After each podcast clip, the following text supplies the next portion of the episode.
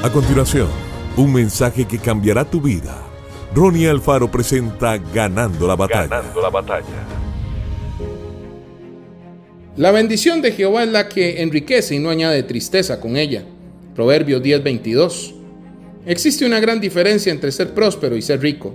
Normalmente cuando se habla de ser rico, se hace referencia a una persona caudalada y propietaria de muchos bienes. Pero una persona puede ser próspera sin que sea rica. Por ejemplo, cuando Jesús vivió en la tierra, no tenía riquezas, pero fue próspero, porque un pobre no puede alimentar a miles de personas como lo hizo el Señor cuando multiplicó los panes y los peces. Dios tiene un cuidado específico con los que han decidido andar por el camino de la rectitud y la integridad. Jehová no dejará padecer hambre al justo.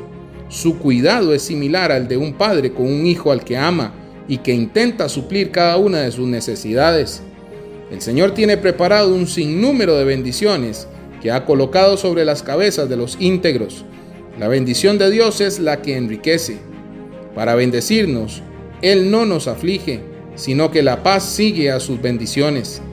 La mano negligente empobrece, mas la mano de los diligentes enriquece.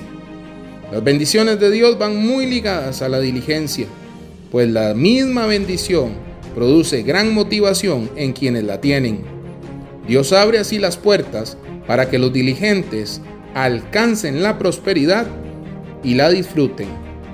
Que Dios te bendiga grandemente.